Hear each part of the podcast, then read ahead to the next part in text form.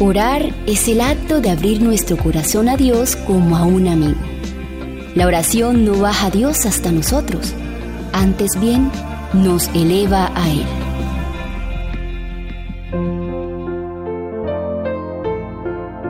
Una necesidad y un privilegio extraordinario.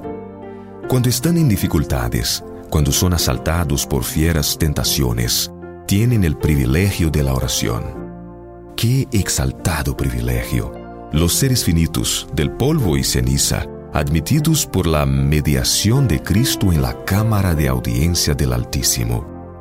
Con tales prácticas, el alma es colocada dentro de una sagrada proximidad con Dios y es renovada en conocimiento y verdadera santidad y fortalecida contra los asaltos del enemigo. Los que han profesado amar a Cristo no han comprometido la relación que existe entre ellos y Dios. No comprenden cuán grandes privilegios y necesidades son la oración, el arrepentimiento y el cumplir las órdenes de Cristo. Dulce